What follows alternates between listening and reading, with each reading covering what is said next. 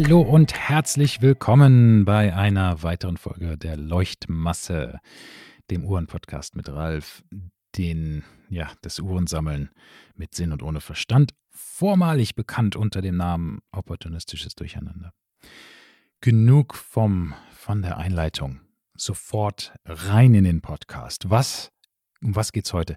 Letztes Mal habe ich euch vorgestellt, was ich denn in meiner Digitalsammlung also Digitaluhrsammlung oder Quarzuhrensammlung drin habe. Und tata, da nur einen Tag nachdem ich diese Aufna aufgenommen habe, kam schon gleich ein neues Gerücht raus, einer neuen, einer der letzten dieser, dieses Jubiläumsjahr äh, rauskommenden G-Shock Squares. Das ist ja, das ist ja so. Dieses Jahr ist der 40. Jahrestag der G-Shock Uhr.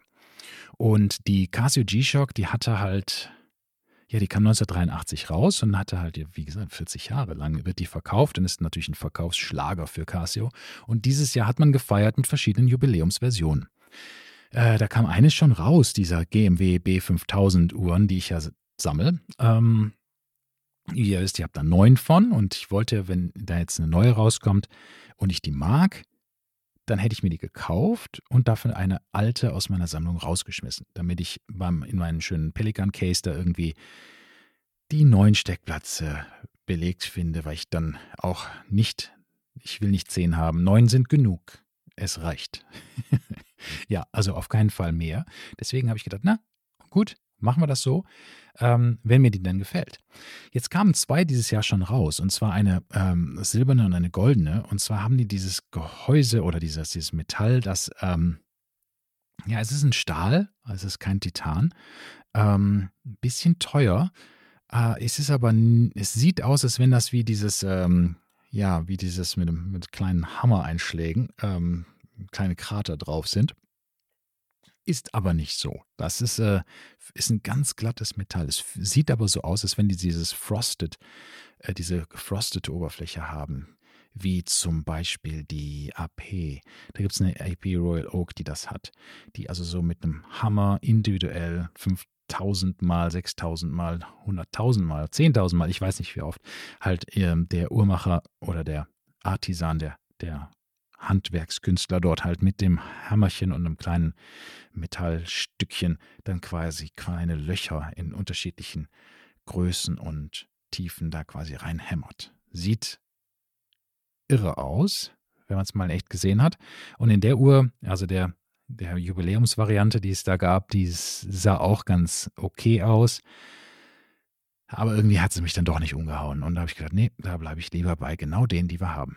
Und da habe ich mir gedacht, vielleicht haben ja die Götter in äh, Japan im Casio Headquarter in Tokio dann doch ein Nachsehen und geben mir dann doch noch eine schöne Jubiläumsvariante, die ich in meine Sammlung einfügen kann.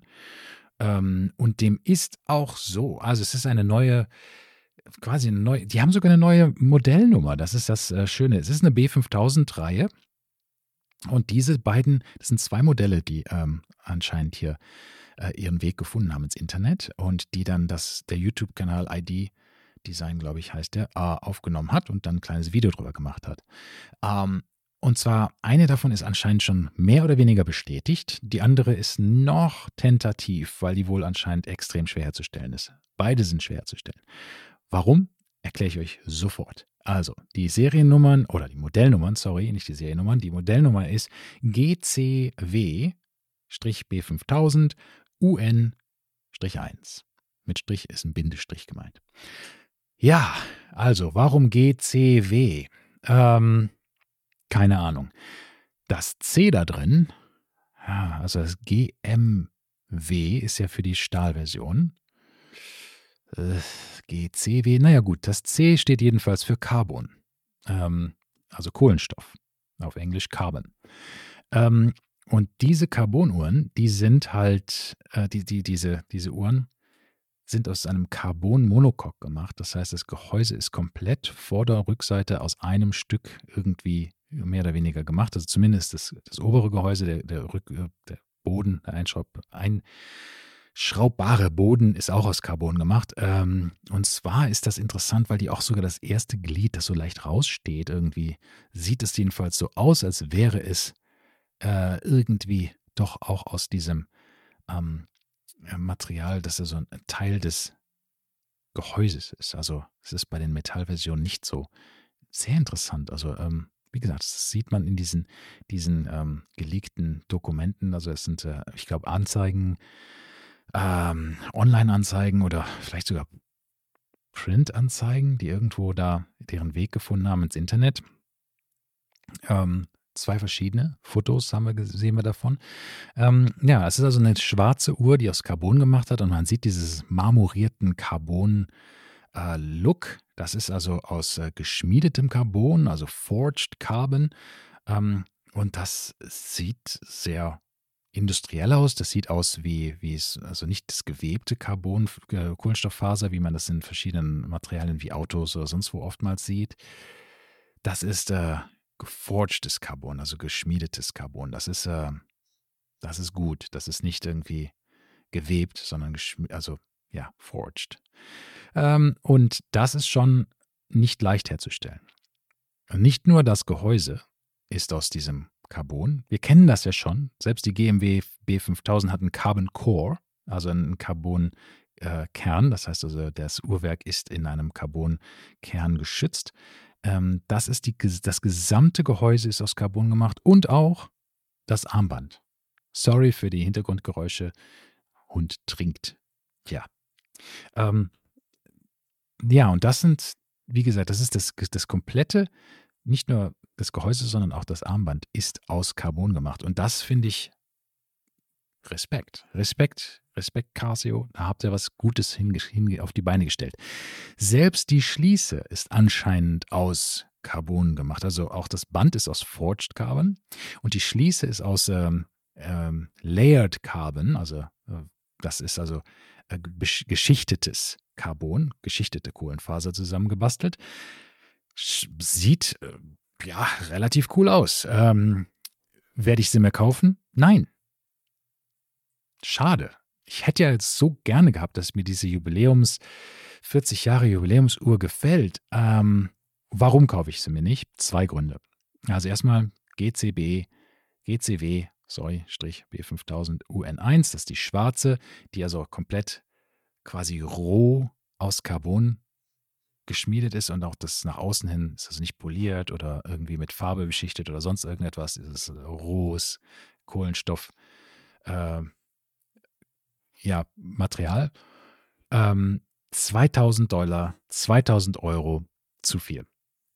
Ähm, Problem damit, für 2000 Euro eine Uhr zu kaufen, die sich 100% so anfühlt wie Plastik.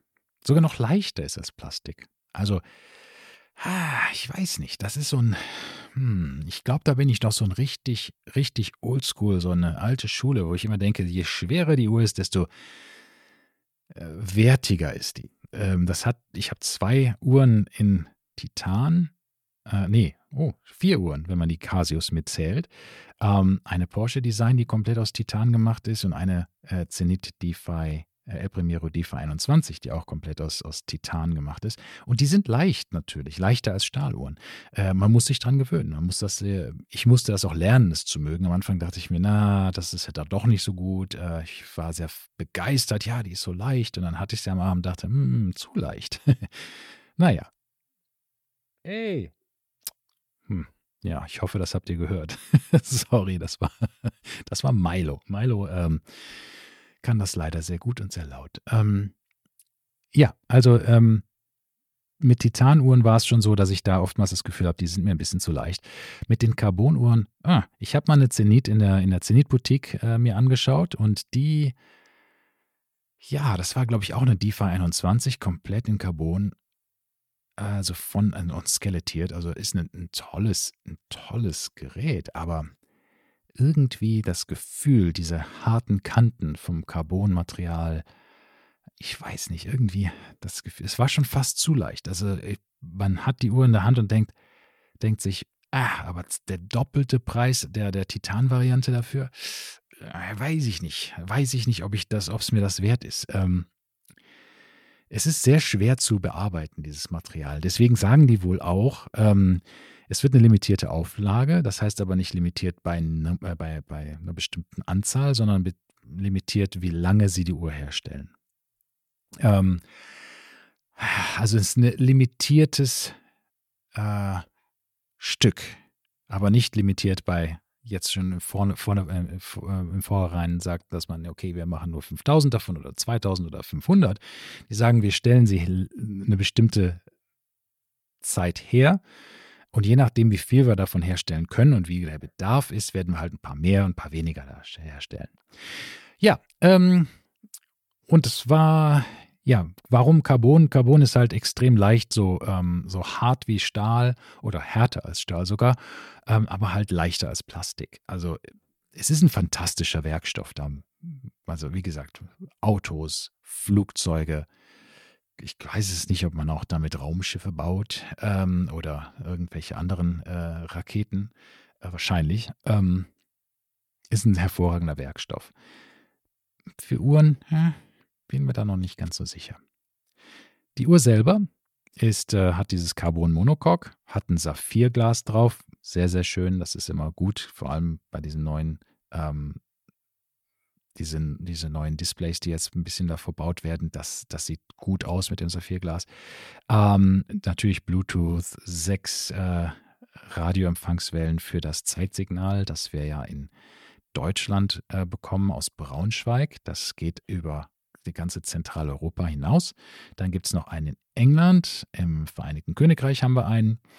Äh, in Colorado, in den USA gibt es einen Sender und dann zwei in Japan, glaube ich, und einen in China. Oder da kann ich mich auch vertun. Vielleicht gibt es auch zwei in China und zwei in Japan. Na, auf jeden Fall haben wir sechs Bänder, Radiowellenbänder, die ähm, das empfangen können. Die empfangen dann automatisch das Zeitsignal und stellt sich damit auf die aktuelle Zeit ein, sofern sie denn das Signal empfangen kann. Sollte man außerhalb eines Radiozeit, äh, Radiowellenzeitsenders äh, sein, dann kann man die Uhr auch einstellen, dass sie sich über Bluetooth abgleicht mit, dem, mit der App am, Phone, am Telefon, das man hat, also entweder iOS oder Android. Und dann äh, macht sie das viermal am Tag, alle sechs Stunden, äh, nimmt sehr kurze Verbindungen mit dem Telefon auf, mit äh, Bluetooth LI, also ähm, sehr stromsparend, äh, und fragt dann kurz die aktuelle Zeit ab. Und da ja das iPhone zum Beispiel und die meisten Android-Telefone ja auch äh, sich selbst auch wieder übers Internet abgleichen mit, ähm, äh, mit Atomuhren und den Zeitservern, die es gibt, äh, hat man dann die Uhr, Uhrzeit also quasi auf eine Hundertstel Sekunde genau immer am Handgelenk. Also sehr angenehm. Ah, ja, so. Oh, und natürlich solarbetrieben, äh, wie, das, wie die sind. Das ist Tough Solar. Äh, man hat ja das alles. Und außerdem, äh, die App kann natürlich auch ähm, alle möglichen Einstellungen vornehmen an der Uhr, die ganzen Zeitzonen ähm, und was weiß ich nicht alles, wenn man dann mit seinem hm, Handy unterwegs ist und mit der Uhr fliegt. Sehr schön, wo man ankommt. Man stellt das Telefon um oder das Telefon stellt sich automatisch um und das dann auch automatisch stellt sich dann auch die Uhr um und man kriegt dann noch so eine schöne Push-Notifikation hin und sagt, hier, habe gerade meine Zeitzone umgestellt. Ist sehr komfortabel. Ähm, ja, die Uhren haben alle äh, Stoppuhr mit weiß was ich was, Laptimer und Gedöns, ähm, Timer, äh, Countdown-Timer. Dann, was hat man noch? Natürlich den ewigen Kalender in der Uhr. Dann haben wir ähm, fünf äh, Weltzeiten, die man einstellen kann. Dann haben wir noch fünf, ich glaube, es sind fünf Alarm, Alarme, die man einstellen kann, fünf verschiedene Alarmzeiten, die man einstellen kann. Hintergrundbeleuchtung mit diesem leichten Eindimm- und äh, Ein- und Ausdimmen-Effekt, was sehr schön ist mit äh, blauer Hintergrundbeleuchtung. Sehr, sehr cool aussieht, sieht die aus. Ähm, und das war es dann so, ja, die normalen G-Shock-Sachen natürlich, 100 Meter wasserdicht, äh, Shockproof und so weiter. Äh, das ist natürlich äh, gegeben. Diese Shock äh, die man dabei hat. Ja, und natürlich das bekannte Design das wir alle, also ich zumindest ganz besonders mögen. Ja. Also, 2000 Euro für die Uhr. Äh, tough. Ich wollte sie ja so gerne in meine Sammlung äh, aufnehmen und habe mich so gefreut, dass es dann doch noch eine Jubiläumsuhr in diesem Jubiläumsjahr gibt, die ich dann dazu nehmen kann, weil ich habe keine Jubiläumsuhr, glaube ich, oder habe ich eine? 35 Jahre vielleicht? Ja, ich glaube schon. Ich glaube, die, die erste quasi war ja schon, ich glaube, zum 35. Jahrestag der G-Shock auf, kam sie auf den Markt in, in, in Stahl. Ähm, aber ich habe nicht die, die, die Jubiläumsversion, sondern die normale Standardversion. Wie dem auch sei. Leider dann doch nichts für mich. 2000 Euro für die Uhr, die sich dann doch anfühlt wie Plastik. Nee, wahrscheinlich nicht. Also, wenn ich denn die Chance habe und mir sie mal anschauen kann, äh, irgendwo, und vielleicht gibt es ja einen Discount, ab und zu gibt es das bei uns hier, dass man noch einen guten Discount bekommt, wenn sie sich dann, dann doch nicht so gut verkauft, ähm, dann gegebenenfalls mit 20, 25 Prozent Discount könnte ich vielleicht dann doch schwach werden, wenn sie sich denn gut anfühlt. Wie ich schon vorher gesagt habe, es kann sein, dass die sehr scharfe Kanten hat. Ich weiß nicht, wie sie die abgerundet haben, ob sich das gut anfühlt am Handgelenk. Aber 2000 Euro, Manometer, kann man viel mitmachen mit 2000 Euro. Ach, nee, ich glaube, nee, ist einfach ein bisschen zu viel. Bisschen zu viel für mich. Ich habe aber noch gar nicht erzählt, was die zweite Variante ist. Die ist ja noch tentativ, das heißt, die ist noch nicht bestätigt. Ähm, und die heißt Cosmic Funk. Cosmic Funk. Also ich denke, dass sie Cosmic Funk heißt. Ähm, das ist so quasi, die hat den äh, Andromeda-Nebel, glaube ich, auf dem Gehäuse drauf und ein paar Sterne und Galaxien. Äh, das sieht sehr schick aus. Ähm, ein bisschen pinkisch, ein bisschen äh, violett, wie als Hauch der, dieser große Nebel, den man äh, ja da irgendwie vom Hubble Space Teleskop äh, von, den, von den Bildern kennt. Ähm, sieht sehr, sehr schick aus. Auch wie gesagt, alles aus Carbon. Das ist die GCW-B5000 UN-5. Ah, falsch. Strich 6. Also wir haben die, Version, die Nummer UN-1, ganz in schwarz, also in Carbon. Und dann die UN6 mit diesem mit dieser Farbvariante. Und auch die wahrscheinlich, je nachdem, wie schwer sie herzustellen ist, wird wahrscheinlich nicht leicht zu haben sein. Also ich denke mal, wir haben da sehr limitierte äh, Verfügbarkeiten. Natürlich, wie immer, ha, wie bei jeder neuen Uhren, Uhrenrelease, wie zum Beispiel bei der Ingenieur von EWC, wo man schon von vornherein gesagt hat, oh, da wird es aber nicht viele von geben. Uh, da gibt es bestimmt eine lange Warteliste. Und nee, nee, nee, nee. Ah, ist so schwer herzustellen, weil Standarduhrwerk, äh, Stahlgehäuse, ah, nee, das ist schwer. Sowas, da, da kennen wir uns nicht mit aus mit bei IWC. E das ist nicht so leicht für uns. ja. Na gut, also warum die Uhr? Ich habe mal nachgefragt bei EWC und gesagt, wieso ist die denn jetzt so, so schwer herzustellen? Weil er macht ja gutes Geld damit. Ähm, die ist jetzt nicht günstig. Ja, nee, das wäre schwer. Und dann habe ich dann gesagt, ja, was denn? Also ich meine, das Uhrwerk selber ist nicht schwer. Das habt ihr ja genug von rumliegen. Die kommen ja auch zum Beispiel in die Typ, äh, nicht in die Typ, äh, in die äh, Mark 20 rein, in die Mark 20. Also, hä? was ist denn da so schwer? Das Werk ist nicht so schwer. Die, sind die Ziffernblätter so schwer zu stellen oder das, das Armband? Hm. Man konnte es mir nicht beantworten. Und das finde ich dann immer ein bisschen schade. Also, wenn ihr denn schon so eine Geschichte macht, dann sagt ihr auch bitte schön, warum das denn so schwer herzustellen ist. Und dann erzähle ich das ja auch gerne jedem, der es nicht hören will, weiter und sage, ja, natürlich ist die schwer, ist, ist, ist die in äh, begrenzter Stückzahl verfügbar. Der ist ja so schwer herzustellen. Aber wenn ihr dann sagt, wir wissen aber nicht warum, wir wissen selber nicht in der IWC-Boutique, warum die so schwer herzustellen ist, dann ist das irgendwie nicht gut genug. Ne? Da müsst ihr ein bisschen, bisschen mehr dran arbeiten. Zumindest habt eine gute Story, eine Marketing-Story. Ob die jetzt wahr ist oder nicht, wer weiß, aber na gut. Wenigstens ist da eine Story. Hier Carbon, Vollcarbon, Vollcarbon Schließe, Vollcarbon Armband. Ja, das ist nicht leicht. Und vor allem nicht in den Stückzahlen, die normalerweise bei, bei Casio halt hergestellt werden. Äh, Verfügbarkeit angeblich äh, kommt sie in die Geschäfte ähm, im, während des Dezembers. Hoffen wir mal. Äh, wahrscheinlich kommt sie zuerst irgendwie in Japan auf den Markt und dann ein paar Wochen später im Rest der Welt. Ist ja leider oftmals so. Ähm, da hat man halt wahrscheinlich immer noch die meisten Fans äh, in der in Japan und dieser asiatischen Region. Da gibt es super viele äh, Casio-Fans. Ähm, und der Rest der Welt bekommt es dann ein paar Wochen später. Ja. Ich freue mich drauf, die mir mal anzu mir, mir die mal anzuschauen, die Uhr. Und ich freue mich, ähm, dass es Casio geschafft hat, doch wieder mit einem Material zu überraschen, das ich jetzt völlig nicht auf meinem, auf meinem Radar hatte. Also einer Vollcarbonuhr, wer hätte damit gerechnet? Niemand. Ähm, eine weitere Titan, eine weitere Stahl, vielleicht sogar eine Goldlegierung oder sonst irgendetwas Abstruses. Tantalum vielleicht. okay, vielleicht doch nicht. Ähm, ja, keine Ahnung. Ich hatte ja mal diese GMW W5000 in so Vollgold in der Hand. Da gibt es ja nur 30 Stück von anscheinend. Und die habe ich ja mal gesehen hier in der Boutique. Die hatte man jetzt gerade von, ich glaube, ein halbes Jahr ist es her, äh, hat mir dann der, der Verkäufer gesagt, hey Ralf, hier, ich zeig dir mal was. Das ist bestimmt interessant für dich. Und dann hat er die aus dieser Teekanne rausgeholt, ähm, in super schönen Verpackung, Holzverpackung. Äh, und da war dann diese schwere gusseiserne äh, japanische Teekanne drin. Und in der Teekanne war dann die Uhr. Sehr, sehr, sehr schick. Ähm, sehr interessantes äh, oder war sie nicht in der Teekanne? Auf jeden Fall kam diese, kam die Uhr mit der Teekanne. ah, egal. Ähm, und wenn man die mal in der Hand hat, so eine voll solides, voll goldene ähm, Casio G-Shock, boah, die war so schwer. Und das fühlt sich bei mir halt noch so an, wie gesagt, oldschool. Da denke ich, die ist wertig, ne? Das, die, die wiegt so viel. Die sieht zwar relativ gesehen genauso aus wie die ähm, Gold ähm, beschichtete. Allerdings, und das musste ich, muss ich da wirklich sagen, ist voll solides Gold, das funkelt anders.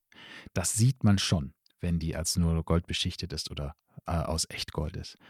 Ähm, weil ich habe ja die roségoldene und die äh, gelbgoldene in selber, die beschichteten Uhren, ähm, das Stahl. Und nee, die hatte schon ein Funkeln. Das war schon Wahnsinn mit dem polierten Gold. Puh. Ja, und dann war ich mal in der Rolex-Boutique und habe mir da mal diese Platin Daytona angeschaut. Die hatten die wohl da. Ähm, und dann habe ich gedacht, ja, kann ich mir die dann mal in die, in die, hier, mal, mal, mal ans Handgelenk schnallen? Da sagt man, ja, ja, gerne hier. Hat mir die auf das kleine Tablettchen da gelegt und dann habe ich, wollte ich die hochheben und habe gedacht, oh, was ist denn hier kaputt? Äh, versteckte Kamera oder was? Die war so schwer. Ähm, und die Daytona ist jetzt nicht die größte Uhr mit ihren ja, 39, 40 Millimetern Durchmesser. Und da habe ich gedacht, der ist die irgendwie wie, mit, mit Magneten irgendwie versehen, dass, ich, dass die so schwer ist. Mein Gott, war die schwer, diese Platinum-Variante. Aber ich fand es wahnsinnig cool. Also ich habe da ganz mich kaputt gelacht über mich selber. Ähm, aber eine richtig schöne, schwere Uhr. Ähm, irgendwie mag ich das. Wobei, wie gesagt, ich habe selber Titanuhren. Es macht alles überhaupt keinen Sinn. Das ist ja wieder das opportunistische Durcheinander. Jetzt erzähle ich euch, wie lang, lang, und ausgiebig, wie, wie, wie toll ich es finde, wenn Uhren sehr schwer sind und wie wertig sich das anfühlt. Und dann habe ich ja gleichzeitig auch vier, vier Titanuhren in meiner Sammlung. Äh, ja, blöd. So ist das halt. Ja, in diesem Sinne, denke ich mal, sage ich jetzt mal Tschö. Ähm, wir hören uns nächste Woche wieder. Nochmal einen ganz, ganz lieben Dank an die Schweiz und die Schweizer Zuhörer. Ähm, ich habe es da in die Top 10 geschafft in der, in der Podcast, äh, ja, in den Rankings von Apple Podcasts, äh, der Schweizer, der Hobby-Kategorie natürlich. Uhrensammeln ist ja immerhin ein Hobby. Und äh, ja, da bin ich in den Top 10 gelandet. Das finde ich super. Vielen, vielen lieben Dank. Grüezi an die Schweiz. Äh, und nochmal, wie gesagt, danke an alle Zuhörer. Vielen lieben Dank. Äh, ich bin völlig aus dem Häuschen, wie viele Leute mir zuhören. Und ähm, ich hoffe, es macht euch Spaß. Ich mache das für euch äh, und natürlich für mich, weil es mir auch Spaß macht, über Uhren zu reden. Und besonders auf Deutsch, weil ich das ja sonst kaum tue. Äh, hab demnächst auch wieder meinen, meinen Freund Oliver dabei. Der hat ein ganz super Projekt gehabt mit der Double, Seed, Seedweller Double Red, die er äh, ersteigert hat und wie er sie jetzt äh, restauriert hat. Die Uhr ist in verschiedenen Ländern gelandet, um dann bestimmte Teile zu bekommen, um die halt wieder genau auf den äh, mit, mit absolut ähm, zeitgerechten Teilen zu versehen, damit sie wirklich genauso, wie sie sein sollte, ist in einem funktionsfähigen Zustand. Äh, aber er erzählt uns dann noch äh, genau diese Geschichte, wie er es hingekriegt hat, wenn er sie, es denn hingekriegt hat. Ich hoffe, dass in den nächsten ein, zwei Wochen er die Uhr wieder zurückbekommt und alles so ähm, ist, wie er es sich erhofft und dann ähm, alle Teile zusammengebaut werden können. Wir sind gespannt. Also er kommt dann auch wieder den, in den Podcast und dann hören wir seine Geschichte. Ja, also, wie in diesem Sinne, tschüss und äh, wir hören uns nächste Woche wieder. Tschüss.